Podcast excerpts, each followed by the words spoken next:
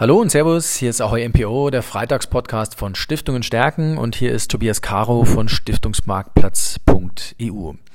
Ich sitze hier gemeinsam mit äh, Maximiliane Sachenbacher. Mit ihr hatte ich vor gut vier Monaten ein sehr spannendes Telefonat, ähm, in dem wir über das Thema Stiftungsnetzwerke gesprochen haben. Sie hat sich damit beschäftigt, wie man ein Stiftungsnetzwerk bauen kann. Ich sage das jetzt mal so flapsig und ich äh, habe mir, ausgehend davon, dass Sie mir vor kurzem die Ausarbeitung dessen geschickt haben, was Sie mir damals erzählt haben, äh, was rauskommen soll hinten, gedacht, wir sprechen mal dazu und wir schauen uns das Thema Stiftungsnetzwerk mal ein bisschen genauer an. Erstmal herzlich willkommen, liebe Frau Sachenbacher, dass Sie bei uns hier im Podcast sind. Und äh, ja, mich wird natürlich zuerst interessieren, was ist denn für Sie eigentlich ein Stiftungsnetzwerk? Was macht denn so ein Netzwerk aus? Mhm. Also erstmal vielen Dank, dass ich da sein darf. Ähm, und ich äh, habe über das Thema ähm, Stiftungen und äh, Stiftungsnetzwerke meine Masterarbeit geschrieben. Ähm, und ähm, ein Stiftungsnetzwerk, also ein Netzwerk oder eine, eine Plattform für Stiftungskooperation wird unterschiedlich definiert. Aber ich würde jetzt mal ein Stiftungsnetzwerk so definieren, dass, ähm, dass es ein Konstrukt ist, das besteht aus äh, Stiftungen und die stehen in irgendeiner Art und Weise miteinander in Verbindung. Also nicht unbedingt über einen zentralen, ähm, über eine zentrale Entität, sondern auch untereinander und interagieren. Und äh, diese Beziehungen kennzeichnen sich durch verschiedene Charakteristika und meistens ist es ein geografischer Raum. Also zum Beispiel in München, das ist das äh, Stadtgebiet oder auch der Landkreis. Und ähm, da gibt es dann verschiedene Aktivitäten zwischen den Stiftungen und dadurch entsteht eben dieses Stiftungsnetzwerk. Mhm. Ähm, wie muss ich mir ein Stiftungsnetzwerk heute vorstellen? Ich, ich könnte mir vorstellen, dass wenn ich, sich Stiftungen heute nicht mehr treffen können, also weil dieses physische einfach ein Stückchen schwieriger geworden ist durch die Corona-Krise, dass sich auch, ähm, wir mal, die DNA von dem Stiftungsnetzwerk ein Stückchen verändert. Müssen Stiftungsnetzwerke in Ihren Augen heute ein bisschen digitaler werden, als sie das bisher waren? Müssen sie das? Wahrscheinlich schon, ja. Ähm, also in meinen Interviews ist rausgekommen, also die, die Interviews waren zur Hochphase der ersten Corona-Welle. Und äh, da hat sich gezeigt, dass für Stiftungen trotzdem der analoge Austausch, also die persönlichen Treffen, sehr wichtig sind. Und äh, oft in, in den sieben Netzwerken, die ich in Deutschland befragt habe, ähm, war dann die Antwort, dass die Aktivitäten, die dann persönlich nicht mehr stattfinden konnten, zum Erliegen gekommen sind. Das ist natürlich sehr schade, wenn man da Aktivität verschenkt. Und da gibt es noch sehr viel Potenzial ähm, für so für digitale Kooperationen, zum Beispiel ähm, über einen Mitgliederbereich, äh, über die äh, Webseite des Netzwerks, ähm, wobei für die jetzige Zielgruppe tatsächlich die persönlichen Treffen auch noch sehr wichtig sind. Und das ist auch sehr verständlich, weil gerade bei Kooperationen ist Vertrauen wichtig und es ist wichtig, dass man sich versteht. Das ähm, ist auch bewiesen in verschiedenen Studien, dass wenn man da zuerst eine gute Ausgangsbasis gebildet hat, ähm, die Kooperation besser läuft und der Output auch besser ist. Nichtsdestotrotz äh, gibt es noch sehr viel Potenzial für ja, digitale Zusammenarbeit. Mhm.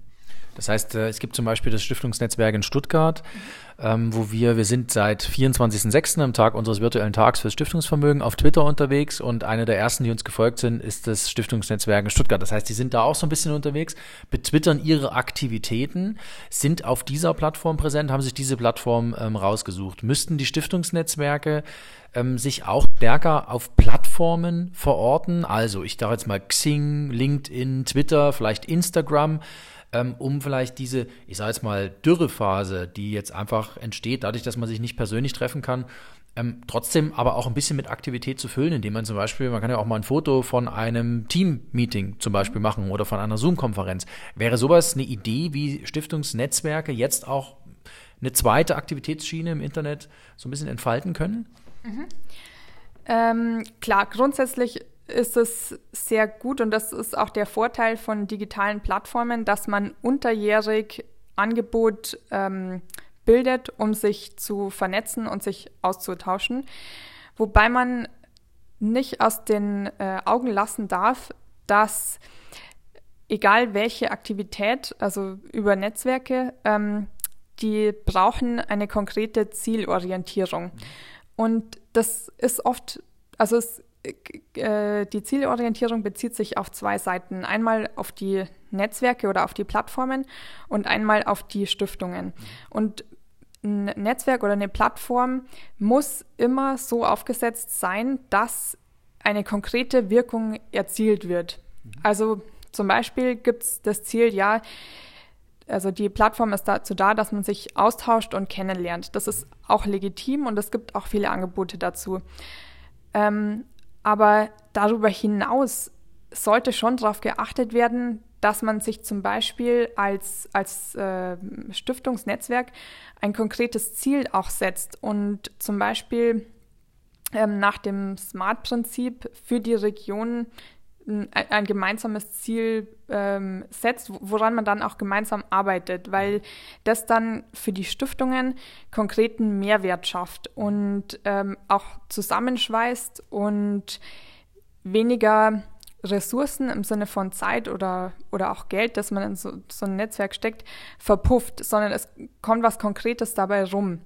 Und das Gleiche gilt auch für Stiftungen. Wenn man jetzt an so ein Netzwerk äh, oder an so eine Plattform herangeht und als Stiftung da mitmacht, dann muss man sich auch überlegen, was, was will ich konkret? Will ich mich vernetzen, austauschen, andere Stiftungen kennenlernen oder möchte ich konkret wirkungsorientiert dazu auch was beitragen. Mhm. Und ähm, das sind so diese, ja, die, das ist so diese Zielorientierung auf zwei Ebenen. Mhm. Und ähm, ja, insgesamt ist halt einfach zu beachten, dass so eine Plattform oder ein Netzwerk kein Selbstläufer ist. Also das muss moderiert werden, das muss Struktur haben und der Beitrag von den Stiftungen selber ist auch wirklich essentiell. Also das ist zum Beispiel auch der, der Unterschied zu einem Marktplatz. Mhm. Wie Sie ihn jetzt haben, das ist eher, wird in der Literatur auch eher so beschrieben als transaktionsorientierter mhm. Intermediär, mhm. wo der Austausch dann zwischen den einzelnen Akteuren eher in den Hintergrund tritt, aber die Transaktion im Vordergrund steht und das über eine Masse an Transaktionen läuft. Ähm, wohingegen ein Netzwerk von den Interaktionen zwischen den Teilnehmenden mhm. lebt. Mhm. Also das ist das, was es ausmacht.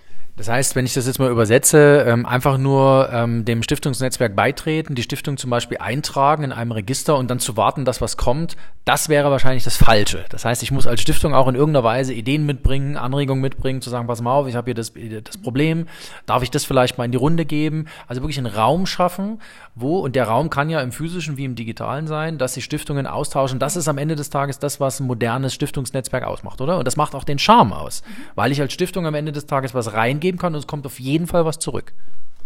Genau, ja. Also das äh, würde ich auch so sagen. Das hängt wirklich sehr stark von den einzelnen Beitragenden ab, mhm. also von den Stiftungen. Ja.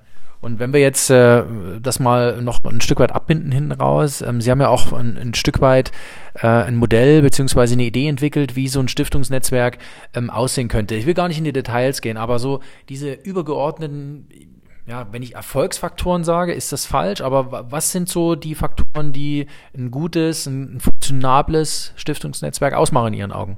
Mhm. Also eins äh, habe ich schon angesprochen mit der konkreten Zielorientierung. Mhm. Das ähm, oft bei den erfolgreichen Netzwerken war das ein großer Faktor, dass die eben ein gemeinsames Ziel hatten oder ein gemeinsames Projekt, wo sie gemeinsam dran arbeiten. Ähm, und auch das zu erkennen, dass so ein Netzwerk kein Selbstläufer ist, ist ganz wichtig.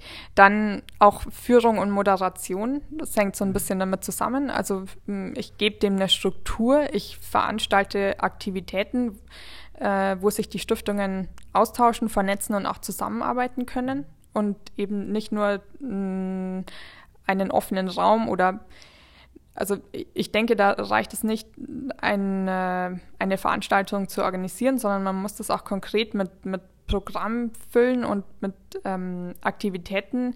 wie zum Beispiel Speed Dating war sehr beliebt, wo, wo man dann konkrete Vernetzungsmöglichkeiten hat. Mhm. Also weil äh, viele Menschen dann auch eher zurückhaltender sind und mhm. nicht, nicht von selbst auf andere mhm. oder gerade neue Mitglieder, neue Stiftungen zugehen. Und durch solche Strukturen und durch Moderation wird es extrem gefördert.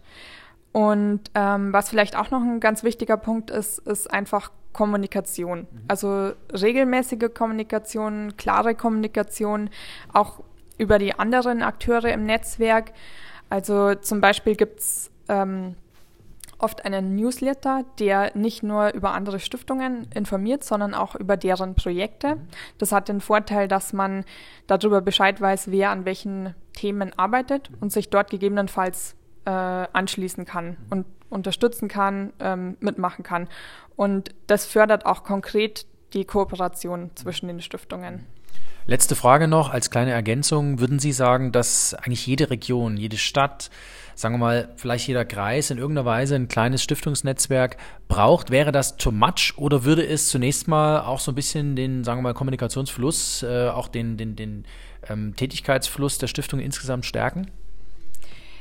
Grundsätzlich würde ich schon sagen, dass das sinnvoll ist, aber wie ich vorher schon erwähnt habe, es kommt ganz stark darauf an, wie das Netzwerk oder die Plattform aufgesetzt ist. Also es muss ähm, wirkungsorientiert konzipiert sein oder es muss, ähm, es muss sich vorher überlegt werden, was will ich mit diesem Netzwerk bewirken und wie kann ich das am besten machen. Also da müssen dann die Aktivitäten zu dem Ziel passen ähm, und dann muss das moderiert werden und es muss immer wieder Arbeit reingesteckt werden und es ist wirklich kein Selbstläufer und äh, es muss klar kommuniziert werden und die Teilnehmer müssen immer wieder mh, mm, ermutigt werden, beizutragen. Also egal welches Ziel man verfolgt, ob es jetzt äh, Vernetzung ist oder ein konkretes Ziel für die Region oder oder oder, es muss ähm, gemanagt werden und ganz wichtig äh,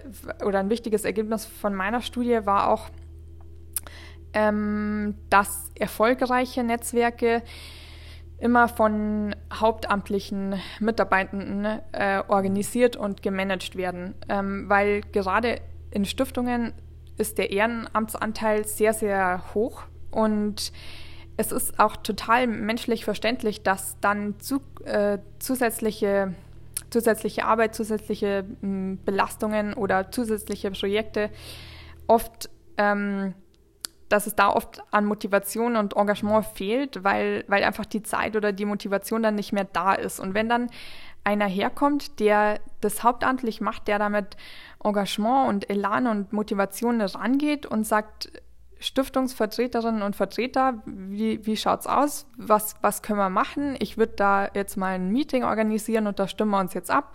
Und welches Ziel wollt ihr denn verfolgen? Und ähm, so eine Unterstützung, wenn man, wenn man die sich für das Netzwerk gönnt, dann ist das, glaube ich, sehr förderlich.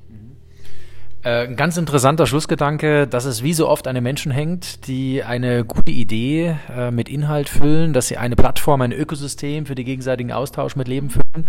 Und was ich für mich auch noch mitgenommen habe, ist, äh, dass ein Stiftungsnetzwerk kein Selbstläufer ist, sondern dass sehr viel mehr drinsteckt, als einfach nur eine Idee zu haben, irgendwo eine Website zu machen oder irgendeine Veranstaltung zu machen, sondern Stiftungsnetzwerk ist weitaus mehr als das. Liebe Maximiliane Sachenbacher, vielen, vielen Dank, dass Sie uns in Ihre wirklich praktische Arbeit, in Ihre Studie haben Einblick nehmen lassen. Das hat mich sehr gefreut, das hat sehr viel Spaß gemacht und äh, ich bin mir sicher, wir werden die Arbeit auch bald zu lesen bekommen, beziehungsweise wir werden sie auch bei uns auf dem Blog veröffentlichen oder Auszüge daraus. Das besprechen wir noch. Ähm, vielen Dank, dass Sie bei uns hier in München im Büro waren. Ähm, und äh, liebe Hörer, bleiben Sie uns äh, gewogen hier auf Stiftungen stärken, dem Blog von stiftungsmarktplatz.eu. Ähm, Sie lesen mehr von uns äh, natürlich auch auf www.stiftungenstärken.de. Tschüss und auf bald, Ihr Tobias Caro.